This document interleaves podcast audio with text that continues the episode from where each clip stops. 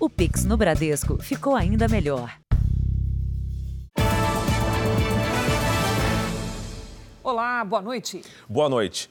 Em várias cidades brasileiras, inclusive em São Paulo, no Rio de Janeiro e em Brasília, manifestantes protestaram em frente a comandos militares contra o resultado das eleições. Em São Paulo, as manifestações fecharam ruas e avenidas importantes e chegaram também à Assembleia Legislativa, na região do Parque Ibirapuera. Enfrentando o frio e a garoa, os manifestantes contestaram a vitória do presidente eleito. Não podemos, não dá! Em Osasco, grupos se reuniram na frente de dois quartéis, bloqueando as ruas do entorno. Durante a madrugada, apoiadores do presidente Jair Bolsonaro acamparam em frente à Assembleia Legislativa. Os protestos pelas ruas se somam aos bloqueios nas rodovias que já duram três dias. Em São Paulo, a maior concentração de manifestantes foi no Comando Militar do Sudeste. A região do Parque Ibirapuera, na zona sul da cidade, foi tomada por bloqueios e o trânsito acabou sendo interditado. Na zona norte da capital, a área escolhida para a manifestação foi a do Centro de Preparação de Oficiais da Reserva. Alguns manifestantes pediam a intervenção militar. A polícia não divulgou estimativa de público. Já no Rio de Janeiro, a maior parte dos manifestantes se concentrou no centro da cidade. Eles tomaram a região do Comando Militar do Leste. Equipes da Guarda Municipal e da Polícia Militar acompanharam o ato. Os primeiros manifestantes chegaram logo no início da manhã. Vestidos de verde e amarelo, eles usaram o transporte público para chegar ao ponto de encontro. A maior concentração de manifestantes foi registrada aqui no centro do Rio. Mesmo com chuva forte, o grupo seguiu reunido. Agentes da Guarda Municipal e da Polícia Militar acompanham o ato. O protesto, convocado por grupos que não aceitam o resultado das eleições, reuniu milhares de pessoas na praça em frente ao Palácio Duque de Caxias, sede do Comando Militar do Leste, e ocupou também a Avenida Presidente Vargas. As manifestações são contra a eleição de Lula e pedem a anulação do processo eleitoral. Além do centro da cidade, as pessoas também se reuniram na frente da Vila Militar, em Deodoro, na Zona Oeste. E em Resende, no interior do estado, na Academia Militar das Agulhas Negras. Veja os protestos em outras regiões do país. No terceiro dia, bloqueios nas estradas diminuem. Mas a maior central de abastecimento da América Latina já registra falta de produtos. No interior de São Paulo, carro fura bloqueio e atropela manifestantes. Eleições em Israel deixam o conservador Benjamin Netanyahu perto de voltar ao poder.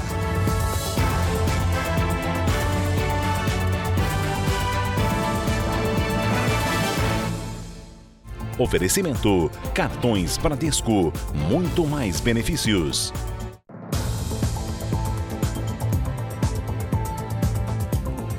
Os bloqueios em rodovias do país entraram pelo terceiro dia, mas perderam força nesta quarta-feira. Segundo a Polícia Rodoviária Federal, cerca de 2 mil motoristas já foram multados.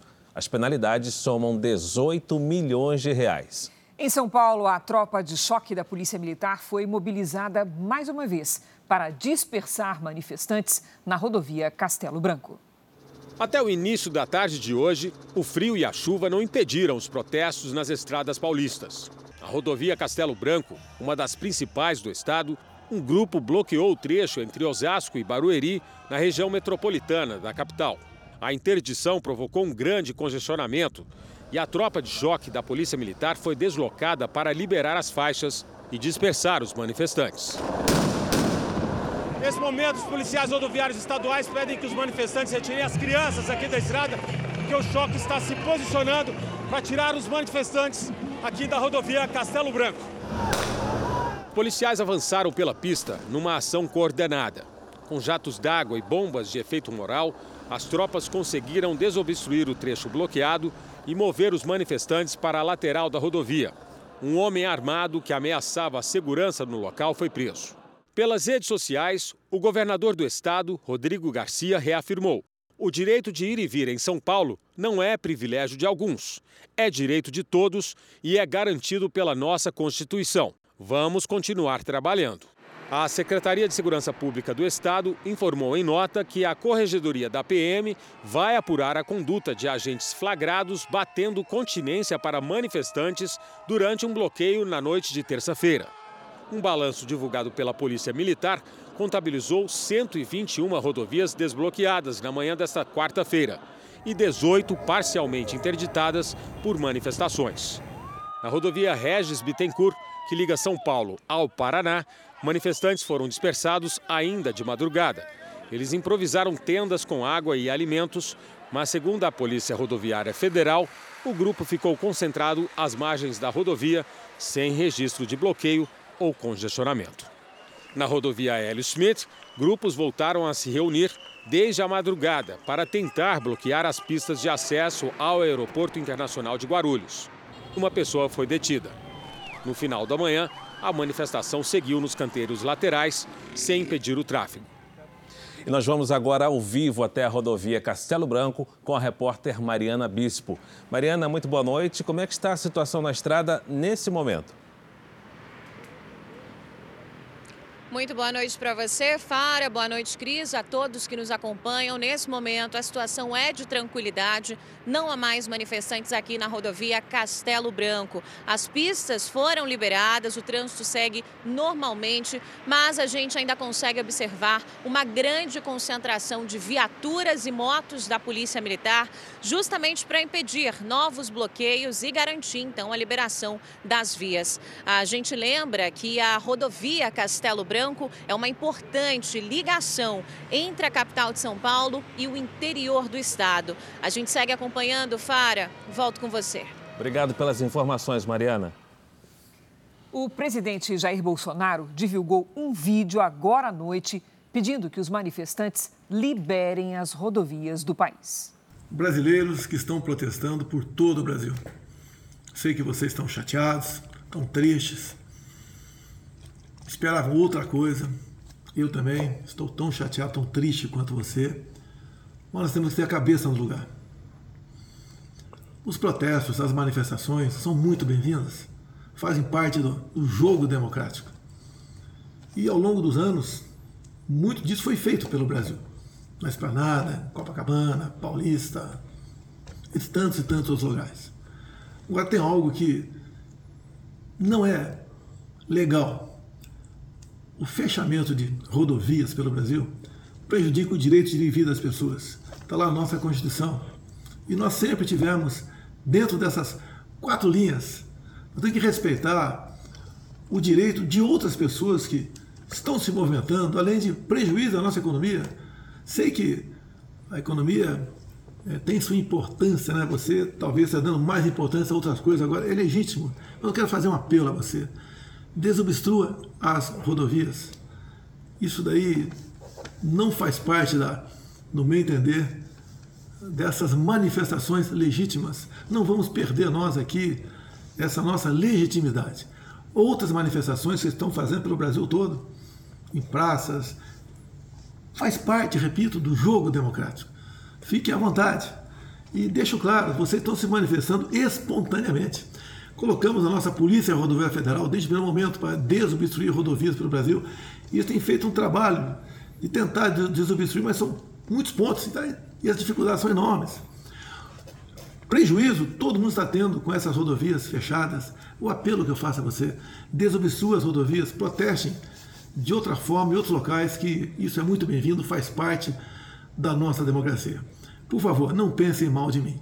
Eu quero o bem de vocês ao longo desse tempo todo, à frente da presidência, colaborei para ressurgir o sentimento patriótico, o amor à pátria, as nossas coisas verde e amarela, a defesa da família, a defesa da liberdade. Não vamos jogar isso fora. Vamos fazer o que tem que ser feito. Estou com vocês e tenho certeza que vocês estão comigo. O pedido é rodovias.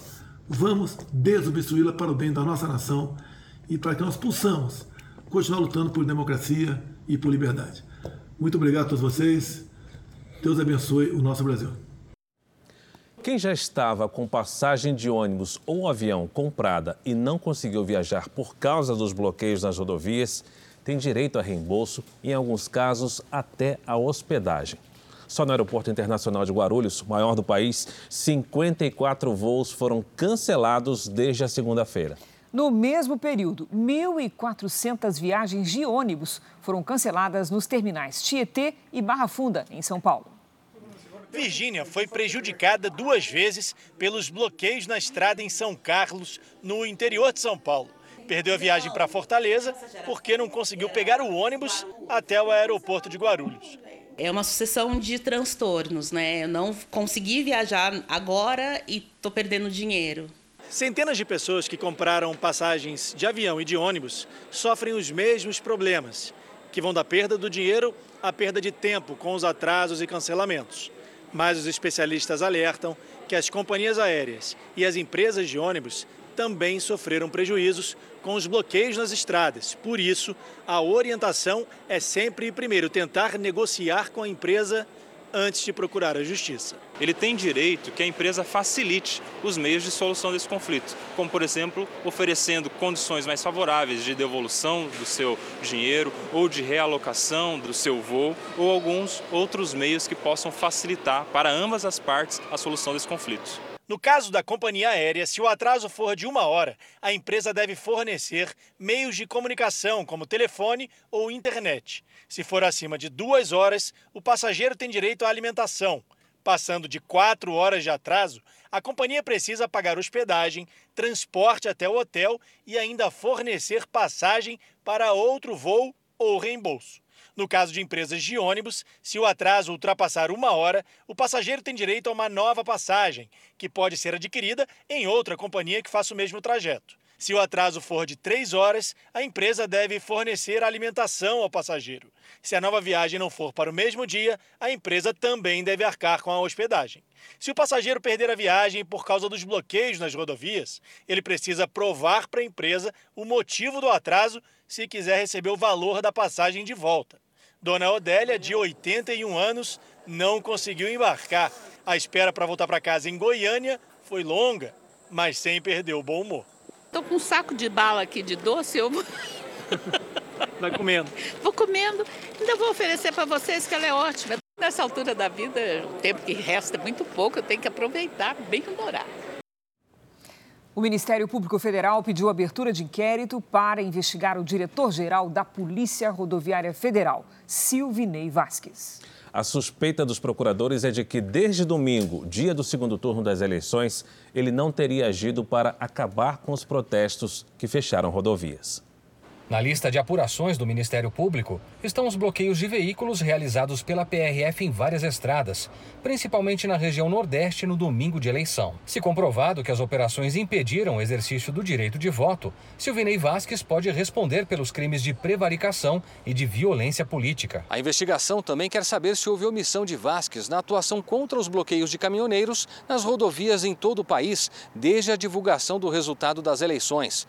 O caso será tratado em sigilo pela Polícia Federal, mas fontes do Ministério Público afirmaram que agentes já trabalham no caso. Ao menos 17 estados brasileiros ainda possuem manifestações ativas em rodovias contra a vitória do presidente eleito Luiz Inácio Lula da Silva. A Agência Nacional de Vigilância Sanitária informou que monitora o risco de desabastecimento de suprimentos de saúde. A agência já avisou os ministérios da Saúde, Justiça e Casa Civil, além do Ministério Público e Supremo Tribunal Federal, sobre a necessidade de garantir o fluxo dos insumos insumos de saúde. Numa rede social, o ministro da Justiça e Segurança Pública, Anderson Torres, afirmou que já foram feitos mais de 500 desbloqueios e que o pedido do presidente Jair Bolsonaro é para que as manifestações não impeçam o direito de ir e vir de todos. E o ministro Gilmar Mendes, do Supremo, disse que o presidente Bolsonaro reafirmou o compromisso inviolável de respeito à Constituição e aos resultados das urnas e que é momento de unir e pacificar o país. Além dos protestos de caminhoneiros,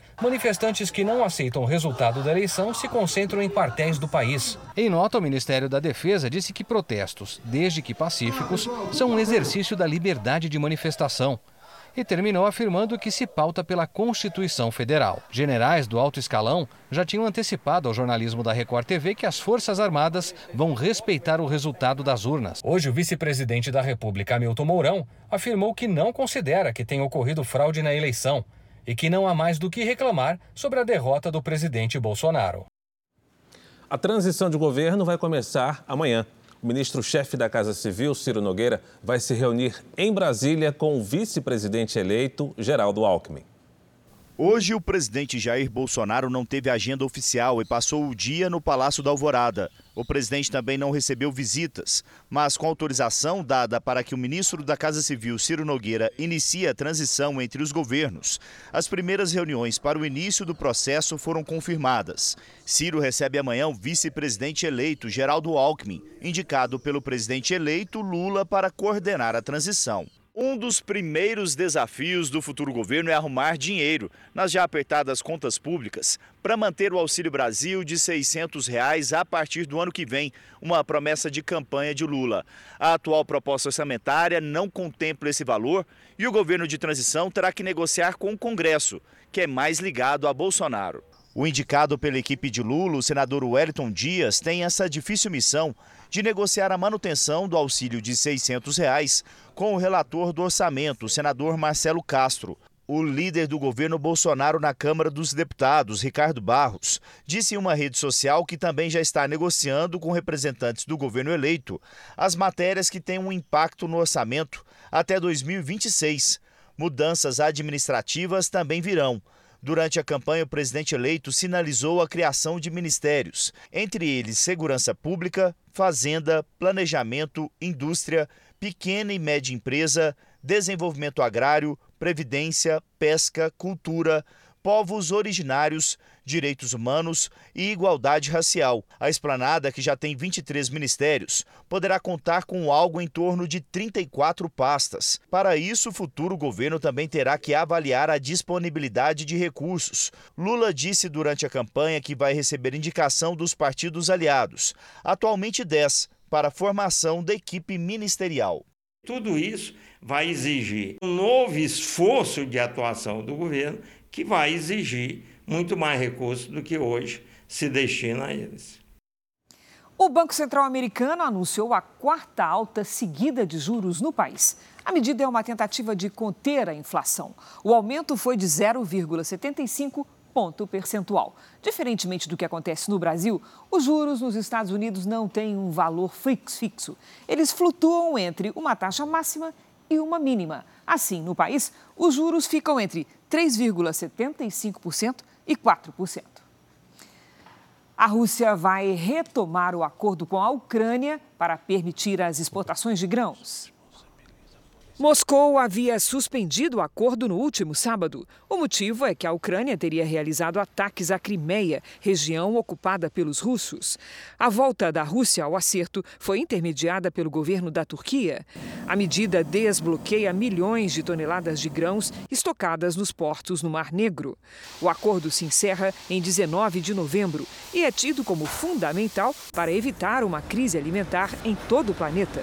Tanto Rússia quanto Ucrânia são grandes produtores de grãos. O governo da Coreia do Sul responsabiliza a polícia pela tragédia durante uma festa no último final de semana. 146 pessoas morreram. O primeiro-ministro do país, Han Duck-soo, afirma que as forças de segurança falharam ao não responder às chamadas de emergência quando o tumulto começou. A investigação encontrou dezenas de ligações de pessoas preocupadas com a situação no local. No dia da festa, a aglomeração em uma rua estreita acabou com centenas de pessoas pisoteadas.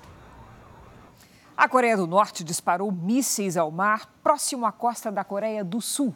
Quem tem as informações é a correspondente na Ásia, Silvia Kikuchi. Olá, Silvia, bom dia para você. Olá, Cris. Olá, Fara. A tensão entre os países aumentou depois que a Coreia do Norte disparou pelo menos 23 mísseis em direção ao mar, perto do Japão e da Coreia do Sul. Um deles caiu próximo às águas territoriais sul-coreanas. Seul acusou Pyongyang de invadir o seu território pela primeira vez desde a separação das duas Coreias. Em resposta, a Coreia do Sul lançou três mísseis por caças militares. As autoridades afirmaram que a resposta veio depois da provocação dos norte-coreanos. E olha, Cris Fara, Agora há pouco a gente recebeu a informação de que mais um míssil foi disparado pela Coreia do Norte e acabou de sobrevoar o Japão. Três províncias japonesas receberam um alerta para a população se proteger. Volto com vocês. Cris, Fara. Preocupante, Silvia. Obrigada. De volta ao Brasil, na capital federal, os manifestantes se concentraram em frente ao alto comando do Exército.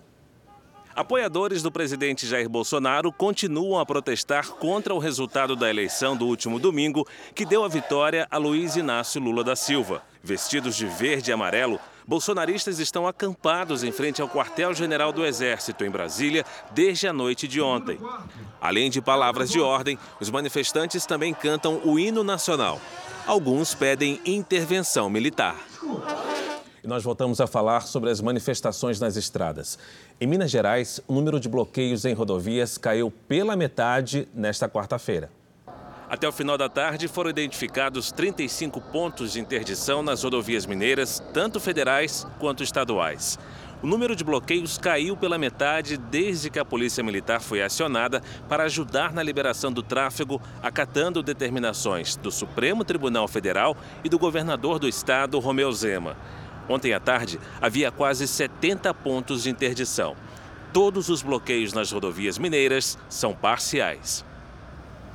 E no Rio de Janeiro, as rodovias já estão livres dos bloqueios e interdições dos últimos dias. Nas estradas, nada de caminhões parados ou barricadas com pneus incendiados. Segundo a Polícia Rodoviária Federal, as estradas estão liberadas em todo o estado. A última a ser desocupada foi a Via Dutra, que liga Rio e São Paulo. Ainda há manifestantes em algumas vias, mas eles não atrapalham o trânsito. As empresas de ônibus voltaram a vender passagens intermunicipais na rodoviária Novo Rio, a segunda maior do país. No estado do Pará, hoje ainda houve muita confusão durante os bloqueios. No sul do estado, tiros foram disparados por policiais para dispersar manifestantes. Três pessoas foram presas. Ainda era madrugada quando a BR-010, a principal rodovia do sul do estado, foi liberada. Em Altamira, tratores foram usados para retirar as barricadas dos manifestantes. O trânsito na BR-163 só começou a melhorar depois que toras foram removidas da estrada. Assim como na BR-230, no município de Irituia, nordeste do Pará. Em Anapu, as pontes foram liberadas no início da tarde.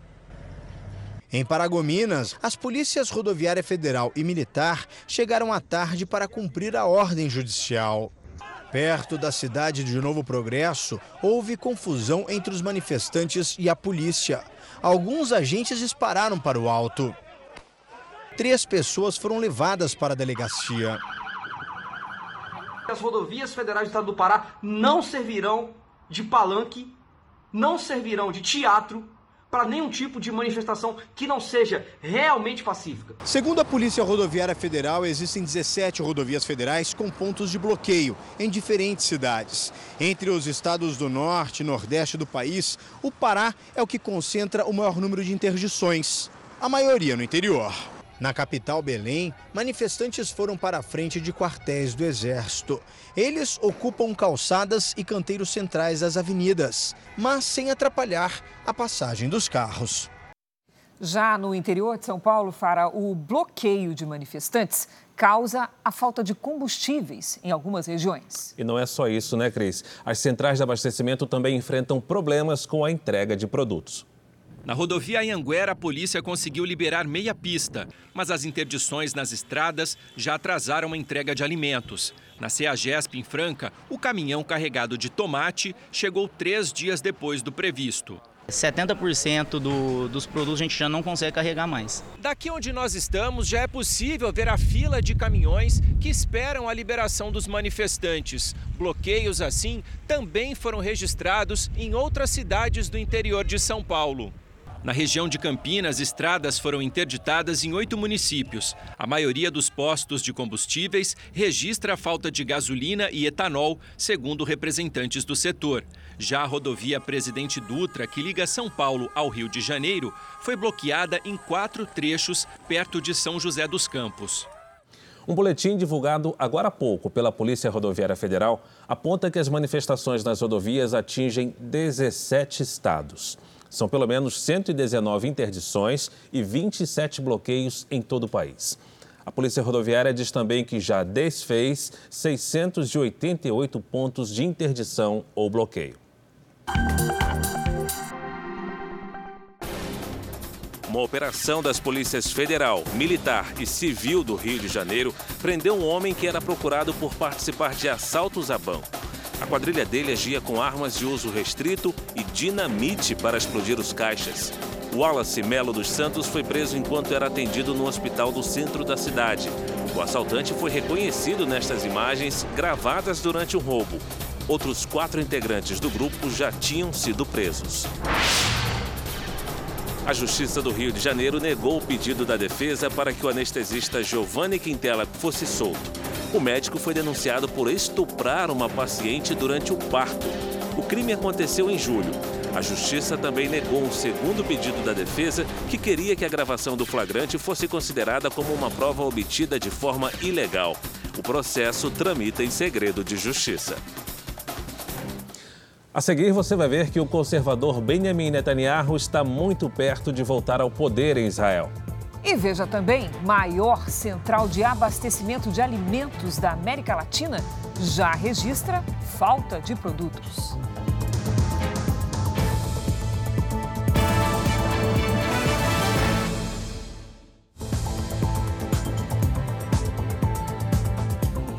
As temperaturas médias na Europa subiram o dobro do registrado no mundo nos últimos 30 anos. A conclusão é de um relatório da Organização Meteorológica Mundial, um braço da ONU. Os termômetros registraram um aumento de meio grau Celsius por década. É o maior aquecimento entre todas as regiões do planeta, com exceção do Ártico. Com isso, as geleiras dos Alpes perderam 30 metros de espessura de 1997 a 2021. De acordo com os especialistas, a situação comprova que mesmo países mais desenvolvidos não estão livres das consequências do aquecimento global. Quem tem dívidas com bancos já pode negociar através do Mutirão Online, que acontece durante todo o mês de novembro. Já está conosco a Patrícia Lages, que tem todas as dicas. Patrícia, condições especiais para quem está no vermelho? Precisa sair do vermelho, né, Cris? Boa noite para você, boa noite para o Fara. Olha, a gente vai ver aqui quais são as regras. O mutirão vai até o dia 30 de novembro e vale para quem tem dívidas em atraso com bancos e financeiras. As dívidas que podem ser negociadas são as que não têm bens dados como garantia. Por exemplo, vale para cartão de crédito, para cheque especial e para empréstimos pessoais. Essa ação não vale para financiamentos de imóveis e de veículos, porque nesses casos aqui, o próprio bem é a garantia da operação. Portanto, se o devedor não pagar, o credor pode retomar esse bem. Agora, cada instituição vai definir as regras e as condições, mas, segundo o Banco Central, serão oferecidos prazos de pagamento mais longos, o que reduz o valor da parcela, mas também a diminuição das taxas de juros, para que o valor total não fique tão alto para o devedor. Patrícia, quem tem mais de uma dívida faz o quê? Como é que é o passo a passo para aproveitar o mutirão? Pois é, Cris, tem que dar um jeito para tudo, né? Olha, é possível verificar todas as dívidas também pela internet. O devedor deve acessar esse site aqui, registrato com T de tango, registrato.bcb.gov.br e lá vão estar todas as dívidas. É muito importante definir um valor mensal que caiba no orçamento para quitar esses débitos. Assim, o devedor não vai se endividar de novo mais adiante. E se não der para pagar todas as dívidas, aquelas que têm os juros mais altos devem ser pagas primeiro. E a negociação pode ser feita direto com cada instituição, usando sempre os canais oficiais ou acessando o portal consumidor.gov.br. Lembrando que todas as negociações serão feitas online. E se você quiser mais informações, é só entrar no Renda Extra do portal R7. Cris. Obrigada, Paty. O conservador Benjamin Netanyahu está perto de confirmar o retorno ao governo de Israel. 86% das urnas já foram apuradas. O bloco de partidos que apoiam Netanyahu pode conseguir até 65 cadeiras no parlamento, número suficiente para ganhar o direito de escolher o próximo primeiro-ministro. O resultado oficial das eleições deve sair até sexta-feira. Nos últimos quatro anos, foram cinco eleições. E isso porque os vencedores não conseguiram formar maiorias estáveis no Congresso. Com o resultado parcial, Yair Lapid, primeiro-ministro interino, vai deixar o poder. Netanyahu foi duas vezes primeiro-ministro de Israel. Veja a seguir a festa do Palmeiras, campeão brasileiro de 2022. E veja também: carro fura bloqueio e atropela manifestantes no interior de São Paulo.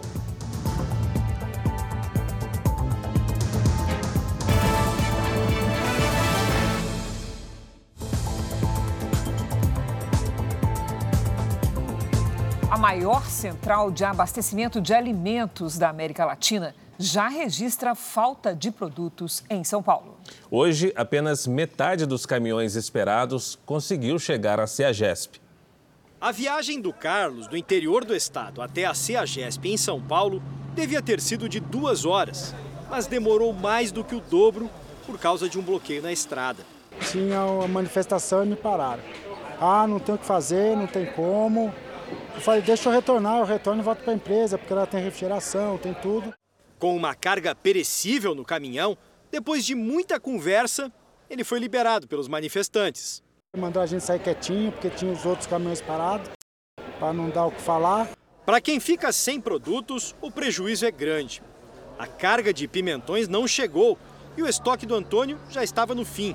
E tinha ainda outro problema: caminhões de clientes que viriam buscar os produtos também pararam em bloqueios. Por isso, os pimentões que restam estão estragando a espera do comprador. E a gente está repassando ela hoje aqui para tentar escoar a mercadoria, né? Mais de 40% de desconto, uns 30% de perda, né? Que recebeu bastante mercadoria e ela foi perdendo, foi deteriorando, né?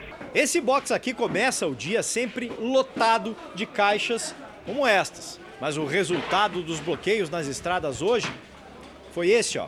Tudo praticamente vazio. Aqui deveria ter cenoura, pimentão, batata, mas ficou tudo parado na estrada. De 7 mil caixas que o comerciante esperava receber, chegaram menos de mil. Como está desde segunda-feira na estrada, pode ser que ele até chegue no ponto de beneficiamento. Agora nós vamos ver a qualidade do produto, se vai servir para fazer a revenda para o superatacadista. A CEAGESP diz que não há um desabastecimento generalizado, mas sim dificuldades com alguns produtos. A gente percebe uma diminuição de estoque de alguns permissionários nossos, né? É, que trabalham com um produto único, tomate, mandioquinha, a gente tem relato deles que tem ainda algum problema do volume, né? Mas ainda tem produto para ser comercializado. Terminando esses bloqueios, eu acho que a tendência é de normalização, né? O desabastecimento também começa a atingir postos de combustíveis da Grande São Paulo. Neste, na cidade de Cotia, por exemplo, não tem gasolina nem etanol. No estoque, só óleo diesel, por enquanto. Neste outro, os cones posicionados já alertam. Por aqui, só etanol. O motorista foi preso nesta tarde após atropelar manifestantes favoráveis ao presidente Bolsonaro em uma rodovia em Mirassol, no interior de São Paulo. Assustador, não é, Fara? Segundo a Polícia Militar, 10 pessoas ficaram feridas, quatro delas em estado grave. Irritado com a manifestação, o motorista de 28 anos acelerou e atropelou um grupo de pessoas na estrada.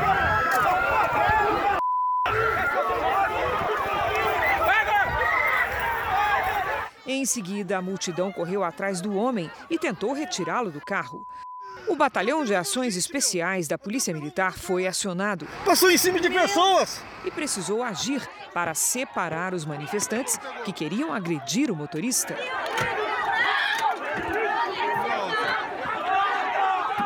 O atropelador foi preso em flagrante e vai responder por tentativa de homicídio.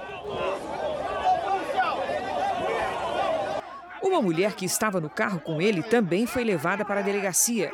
Após a prisão, os manifestantes empurraram o veículo até um córrego. As vítimas receberam os primeiros socorros no canteiro da rodovia. Entre elas havia uma adolescente e dois policiais rodoviários. Os feridos foram levados para uma unidade de pronto atendimento em Mirassol e para o Hospital Base de Rio Preto.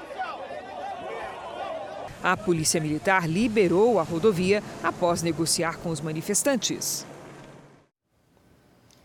A polícia também teve de usar a força para liberar o trânsito em rodovias de Santa Catarina. O estado segue com bloqueios, mesmo após a justiça determinar a liberação das estradas. A polícia usou bombas de efeito moral para desobstruir a BR-101 em Palhoça, na Grande Florianópolis. Os manifestantes bloqueavam a rodovia desde domingo à noite em um protesto contra o resultado das eleições. Os policiais também agiram em Tubarão e Içara, no sul do estado. Em Itapema, a Polícia Rodoviária Federal liberou o trânsito, mas os manifestantes voltaram horas depois. Em Itajaí houve confronto. Em Joaçaba, centenas de caminhões permaneciam parados às margens da rodovia na tarde desta quarta-feira. Pneus e terra foram usados em um bloqueio na BR-280, único acesso ao porto de São Francisco do Sul. O protesto impede a chegada de cargas e as atividades do porto foram paralisadas. O transporte ferroviário de cargas também acabou afetado. O Ministério Público vai investigar manifestantes que fizeram uma saudação nazista durante um protesto em São Miguel do Oeste. O bloqueio das rodovias causa transtornos e desabastecimento em várias cidades de Santa Catarina. Os protestos provocaram o cancelamento de viagens de ônibus intermunicipais e interestaduais. Cerca de mil passageiros ficaram retidos nas estradas desde domingo. Uma força-tarefa foi montada para escoltar 70 ônibus que estavam presos nos bloqueios.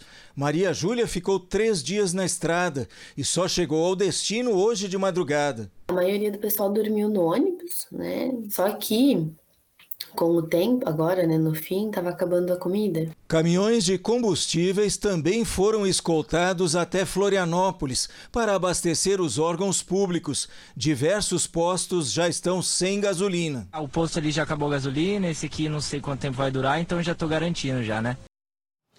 O Jornal da Record conversou com alguns participantes do protesto em Santa Catarina. Eles afirmam que o gesto feito durante a execução do hino nacional não tem relação com o nazismo, mas sim com a solenidade do juramento à bandeira, que é feita pelos militares em eventos das Forças Armadas. E a Polícia Rodoviária Federal fez um novo balanço sobre a situação nas estradas. Neste momento, os bloqueios totais ou parciais acontecem em 14 estados. Em Goiás também aconteceram manifestações em apoio ao presidente Jair Bolsonaro. Em Anápolis, a 50 quilômetros de Goiânia, a manifestação foi na porta da base aérea. A Polícia Rodoviária Federal colocou fitas para evitar que o protesto impedisse o fluxo da BR-414 e o trânsito fluiu normalmente. Não existem mais rodovias totalmente bloqueadas em Goiás. As estradas estaduais já foram liberadas e nas federais existem apenas bloqueios parciais. Os protestos agora estão concentrados na porta de quartéis e batalhões do Exército. Em Goiânia, os manifestantes se reuniram na porta do Comando de Operações Especiais. A praça ficou lotada. A polícia militar esteve no local para evitar que os manifestantes invadissem a avenida, que dá acesso ao aeroporto de Goiânia e a duas rodovias. Uma delas, a BR-153. Mesmo sem bloqueio, o trânsito ficou congestionado. O frio no sul do país não impediu que multidões se reunissem em frente a quartéis no Paraná, em Santa Catarina e no Rio Grande do Sul. No centro de Porto Alegre, a concentração foi em frente à sede do Comando Militar do Sul para manifestar descontentamento com os resultados das eleições para a presidência da República. E as ruas da região central de Porto Alegre ficaram assim nesta quarta-feira tomadas por pessoas vestindo roupas nas cores verde e amarelo e carregando bandeiras do Brasil. Em Santa Catarina, manifestantes atravessaram a ponte Pedro Ivo na capital Florianópolis, mas sem prejudicar o tráfego de veículos. Uma multidão também se reuniu em frente ao batalhão da Infantaria do Exército em Joinville, no norte do estado. Em Curitiba, no Paraná, a chuva e o frio não espantaram os manifestantes que caminharam em meio aos carros. O grupo seguiu em direção ao quartel, que fica no bairro do Boqueirão. Grupos bolsonaristas se reuniram hoje na frente de dois quartéis do Exército em Salvador. As manifestações também aconteceram no interior da Bahia. Em Vitória da Conquista, um grupo de pessoas vestidas de verde e amarelo protestou durante toda a manhã. Em Feira de Santana, no sertão baiano, a manifestação foi em frente ao 35º Batalhão do Exército. Aqui em Salvador foram registrados dois pontos de protestos nesta quarta-feira. As manifestações contra o resultado das eleições também aconteceram em frente a quartéis do Exército. Na companhia de comando da 6 Região Militar, os manifestantes estavam com bandeiras do Brasil e usaram um trio elétrico. Outro grupo se concentrou na entrada deste batalhão da Polícia do Exército, que fica na Avenida Paralela, uma das principais da capital baiana. A via dá acesso ao aeroporto. A Polícia Militar acompanhou o ato de perto. Não houve obstrução das ruas e nem registro de tumulto. A Justiça do Rio de Janeiro decidiu que o ex-vereador Jairo Souza Santos Júnior, conhecido como Doutor Jairinho, e Monique Medeiros, mãe do menino em Riborel, serão levados a júri popular. Com a decisão, Monique Medeiros, mãe de Henri Borel, de 4 anos, e o vereador caçado Jairo Souza Santos Júnior, padrasto do menino, vão ser julgados pelo assassinato do garoto em um júri popular formado por cidadãos comuns. 25 pessoas vão ser convocadas, mas apenas sete serão sorteadas para formar o conselho de sentença. O grupo vai ouvir novos depoimentos de testemunhas e interrogatórios dos acusados, além dos argumentos dos advogados de defesa e da acusação. Só depois disso eles vão decidir sobre a condenação ou a absolvição do casal. Quem vai elaborar a sentença e estabelecer a pena vai ser o juiz. Henri Borel foi morto no apartamento em que morava com a mãe e o padrasto em março do ano passado. Segundo o laudo do Instituto de Criminalística, o menino teve uma hemorragia interna provocada por uma laceração no fígado após uma ação violenta. Exames identificaram 23 lesões no corpo da criança. A Justiça aceitou a denúncia feita pelo Ministério Público. Monique e Jairinho vão ser julgados pelos crimes de homicídio, tortura e coação ao longo do processo. A decisão também cita a agravante do padrasto supostamente ter cometido o crime por motivo torpe e fala em omissão da mãe que não teria socorrido o filho durante as agressões. O julgamento ainda não tem data marcada. A juíza Elizabeth Louro manteve a prisão de Jairinho, que está no complexo de Bangu desde abril de 2021, e reconheceu o direito de Monique Medeiros a aguardar o julgamento em liberdade, mas ordenou que ela entregue o passaporte à justiça. A juíza absolveu o casal da acusação de fraude processual e liberou Monique da acusação de tortura. O pai de Henri, Leniel Borel, disse que vai recorrer da decisão e quer que Monique e Jairinho sejam julgados também por esses crimes. O Ministério Público Federal entende que a Monique está no crime de tortura, que está no crime de falsidade ideológica, no fraude processual e ainda assim recorre à instância superior. Então, assim, não sou eu como pai, não. Os, os, fiscais da lei desse país se chama Ministério Público entende dessa forma. Nós queremos a verdade e a verdade ainda não apareceu. A defesa de Monique Medeiros informou que vai recorrer da decisão e que a inocência dela já ficou comprovada ao longo do processo. A defesa do ex-vereador Jairinho alega parcialidade da juíza Elizabeth Louro e disse que vai recorrer a instâncias superiores. Em Minas Gerais, uma auxiliar de cozinha acusa o ex-marido de ameaçá-la com mensagens e vídeos enviados pelo celular. Este homem que aparece mostrando as armas é o ex-companheiro de Luana. Desde que o casal se separou, ela tem recebido vídeos como este. O casal já havia se separado uma vez há oito anos. A auxiliar de cozinha decidiu dar mais uma chance ao marido. Mas após o retorno, Luana disse que ele ficou mais agressivo. Ele me batia, falava que eu estava traindo ele me agredia. Me agredia se eu conversasse com um parente meu, prima, primo, amiga. O relacionamento terminou definitivamente em 2018. Segundo Luana, o ex-marido publica nas redes sociais mensagens que ameaçam a vida dela. Ele já foi denunciado à polícia. Fala mal de mim, fala que vai me matar, coloca foto minha, me expõe. Nós procuramos a defesa do homem que ainda não se pronunciou. O crime de perseguição virtual também é conhecido como stalking e é novo. Foi incluído no Código Penal no ano passado. Os números revelam que as mulheres são a maioria das vítimas.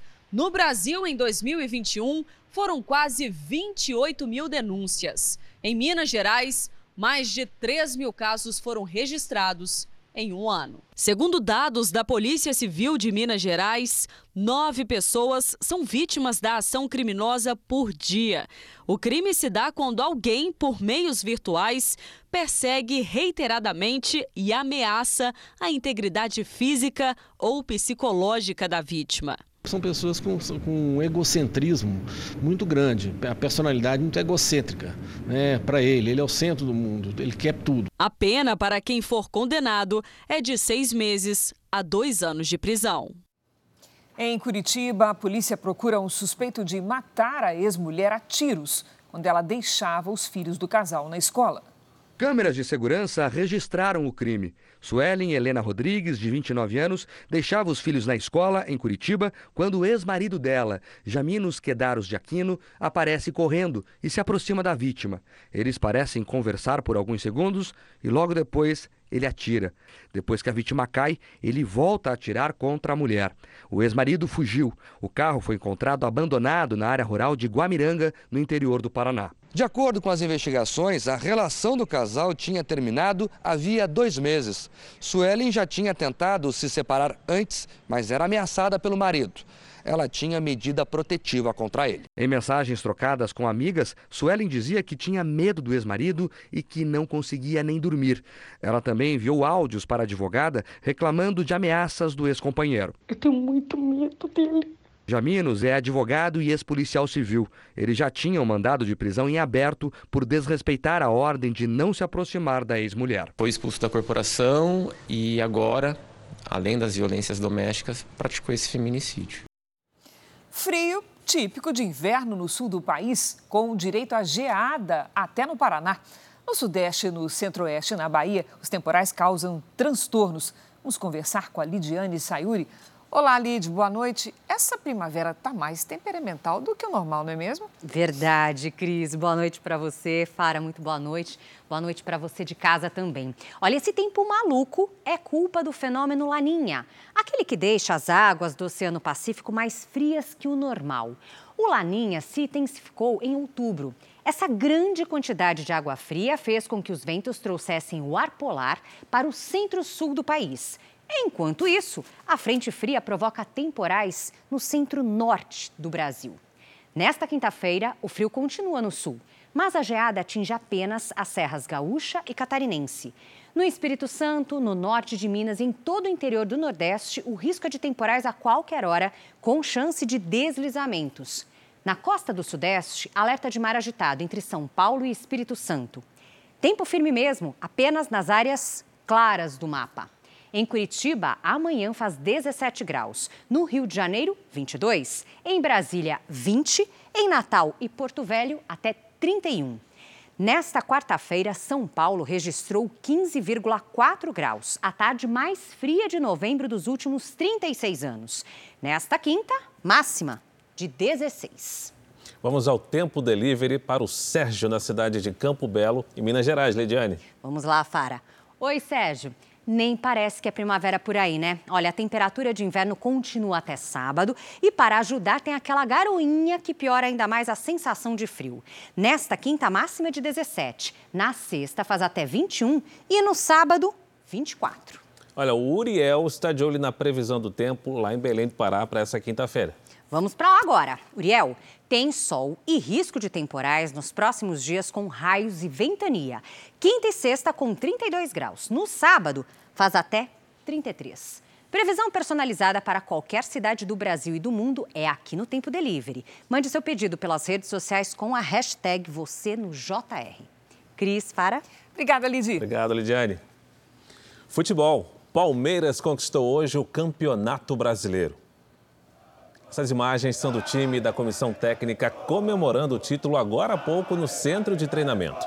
Não foi preciso nem entrar em campo nesta rodada contra o Fortaleza para soltar o grito de campeão. É que o segundo colocado, o Internacional, precisava vencer o jogo contra o América Mineiro, mas perdeu por 1 a 0. O resultado garantiu o 11º título do Brasileirão ao Clube Paulista, que tem 10 pontos de vantagem na liderança e não pode mais ser alcançado. Exclusivo. A Record TV teve acesso às imagens de uma mulher no momento em que ela cai no golpe do cartão de crédito. O marido desconfiou e resolveu gravar o crime. Mesmo assim, o prejuízo foi de 12 mil reais. Preste atenção que esta mulher está caindo num golpe. Vai entregar ao motoboy os seus cartões. Ela acreditava ser o mensageiro de um banco. Tudo começou com uma chamada. Se ela não fizesse a entrega, disse a pessoa do outro lado da linha, poderia perder R$ 3.500 por causa de uma transferência fraudulenta. A moça educada, sabe? Falou assim, não, se, se fosse golpe, eu não estava até agora aqui com você. Sabe, me enganando? Eu falei para ela, não entrega que é golpe. Porque ninguém pode pegar um cartão, vir buscar na nossa casa, um cartão para levar no banco, para fazer a, é, um teste, uma análise, sabe? Uma perícia, falaram que era uma perícia. Com os quatro cartões da vítima, os criminosos fizeram compras, algumas numa loja que a dona de casa nem reconhece. Toda e qualquer instituição brasileira é, não dispõe desse serviço de mandar funcionário na residência do cliente ou no local de trabalho, é, muito menos é, de motoboys né, para retirar cartão que supostamente fora clonado. Foram 12 mil reais de prejuízo para uma pessoa que ganha apenas um salário mínimo de aposentadoria por mês. Um golpe que confirma os alertas da polícia. Os estelionatários são muito bons de conversa. Com esta vítima, ficaram duas horas ao telefone. Me ligaram às 5 e meia, depois a outra ligou 6 horas, das 6 às 8 e meia.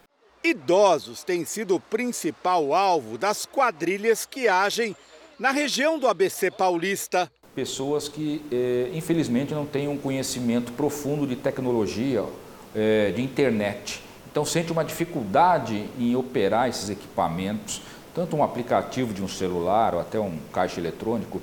E, e nessa dificuldade é que esses criminosos agem eh, com inteligência. Quem filmou tudo foi o marido, que estava desconfiado. A polícia procura o motoboy da imagem para saber quem o contratou ou se tem envolvimento com o crime. A vítima ainda não conseguiu recuperar o dinheiro. Essa edição termina aqui. À meia-noite e meia tem mais Jornal da Record. Fique agora com Reis. E logo após Amor Sem Igual, tem Prova do Fazendeiro. Ao vivo em A Fazenda. Ótima noite para você. Uma excelente noite.